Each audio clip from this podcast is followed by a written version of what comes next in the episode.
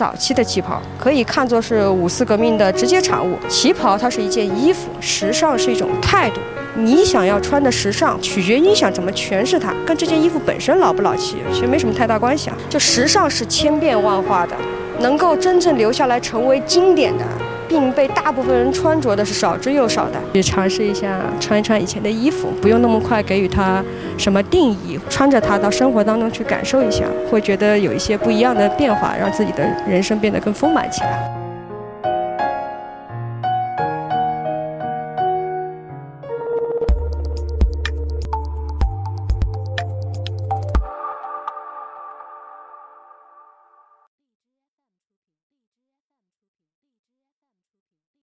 如果说旗袍作为一种时尚曾经风靡全中国，那么甚至旗袍作为一种服饰风格，曾经在近代的服装史上唯一一次进入了西方世界，那么我们就来一起看一看我们这片土地上到底有没有过 girls power？如果有的话，它曾经是一个什么样的状况？首先需要说明一点，很多人都会产生误会的一点就是旗袍是满人的袍子。其实并不是这样的，满人的袍子在清朝统治汉人的期间呢，穿的那个我们现在为了区别概念，我们叫它旗装啊。那么现在旗袍其实并不是从旗装转变过来的，而是从长衫转变过来的。左边的就是旗女，右边的是汉女，我们可以非常明显的区分出。那么旗女穿的这个呢，就是长袍加马甲，然后汉女穿的是两截式的，上面是衣服，下面是裙子，然后非常明显的裹着小脚。看一张照片，一九零四年。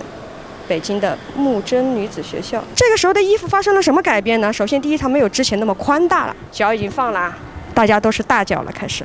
然后衣服改的相对就收身了一些，传统的宽阔的旗装和汉服衣裳已经不能够再配合他们进学堂开始在社会活动的这种需求了，因为它绝对妨碍行动啊！那么大的衣服，所以这个时候非常重要的一点就是传统的闺房服饰已经开始向社会服饰转型。然后真正的一个大变革是从一九一九年开始的五四运动，大家可以看到啊，左边这张呢是宋庆龄，右边这张是我们的胡适先生，你可以看到。早期的旗袍其实跟长衫是非常像。这个时候，女人穿早期的长衫和旗袍是为了跟男人一起搞革命的，所以并不是从旗装开始的。那么这里着重要阐述一下，是这个时候的旗袍是最早期的旗袍，可以看作是五四革命的直接产物。到了一九二五年，随着妇女解放解放运动的不断发展，女性开始了新一轮的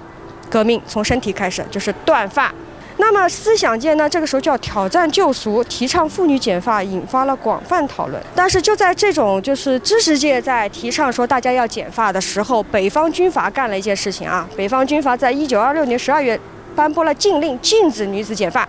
并且会酷刑处置那些剪头发的女子。他们觉得这简直是伤风败俗的。那么遇到剪发女子，会慢慢的一根一根的拔去她们的头发，割去她们的双乳。这可以说是女性解放期间最血腥的代价，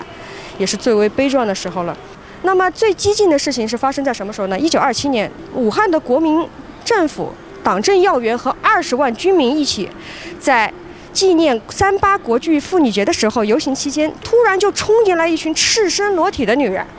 然后的话呢，就是手举着彩旗，然后高喊要妇女解放，要自由。在同一时期，我们可爱的胡适先生在中西女俗毕业典礼上做了著名的大奶奶主义演讲，提出了没有健康的大奶奶就哺育不出健康的儿童。随后，天乳运动蔓延全国。那么这个时候呢，头发也剪了，脚也放了，胸也放了。思想观念的变化和健康观念的变化带来了审美观的变化。大都会的女性开始破天荒地强调女性线条美。这个时候的旗袍呢，开始逐渐吸收了欧美女服的特点，突出胸、腰。和腿的曲线完全配合女性解放的身体面貌，迅速地遍及了全国。一九二九年四月十六日，国民政府公布了服饰条例，将中山装定为男性公务员的礼服，将旗袍定为女子礼服。同时期，教育部公布了学生的服制规定，中小学以及高级以上的学生制服就有旗袍。那么这个时候，风气已经显著到成为了全民共识了。这种风行甚至刮去了西方当时最著名的时装设计师，陆陆续续都将中装元素放在了旗袍上面。Grace Kelly 在五十年代穿着旗袍领取金球奖最佳女主角，意味着那个时候旗袍已经变为一种国际化的服饰，被纳入了国际服饰之列。那么关于旗袍这个称谓，其实它一开始是有争争议的，并不是一开始这么叫，因为大家觉得听起来旗袍嘛，听起来有复辟之嫌呀。你这好不容易从这个满清的这个桎梏底下出来了，怎么突然又穿上这个袍子？当时实际上文化界是进行了非常非常的激烈的探讨的啊，然后。有人把它叫长衫啊、长衣啊、长袍的，还有叫中华袍的，最后改来改去还是觉得旗袍最顺口，又改成旗袍了，兜兜转转了一圈。有一个问题就会被经常的提起，至少我听到是最多的，就是哎呀，穿旗袍会不会很老气啊？在这里我想强调一点啊，旗袍它是一件衣服，时尚是一种态度。那么你想要穿的时尚，或者是想把一件衣服诠释出来，取决于你想怎么诠释它。跟这件衣服本身老不老气，其实没什么太大关系啊。就时尚是千变万化的，能够真正留下来成为经典的，并被大部分人穿着的是少之又少的。市面上现在有不少的改良旗袍，有的把叉开到了前面，有的没有盘扣，有的没有立领，有的就后面一根大拉链啊，已经面目全非了。虽然旗袍流行的阶段它一直也来也被改来改去，但是到后期就基本已经定型了，形成了一种服装制式。那么现在这样的改法呢，已经开始让人质疑了，旗袍究竟应该是什么样的？那么最让我担心的事情啊，实际上是如果继续将西方的元素不断的介入进来，凸显身材成了旗袍唯一的功能，被蚕食是是必然的命运。而且失去文化根基也是必然的命运，所以我想跟大家说的就是，服饰是文明的皮肤，唇亡则齿寒。如果说我们彻底的把这个东西给西化了，那么也就是说我们没有所谓的国服了。在二零一八年，我跟我的几个小姐妹去参加一个马球的活动，我们在户外拍的一组照片。我觉得这个可能就是我想要做的一件事情，就是让旗袍在今天看上去它是可以融入生活的。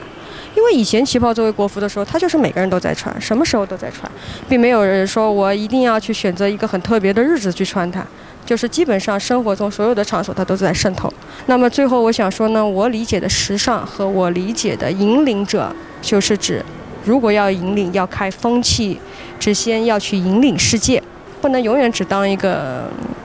跟随者，对吧？我们要去创造一些事情。如果要说 power 的话，我觉得这个是我理解的 power。那这个才是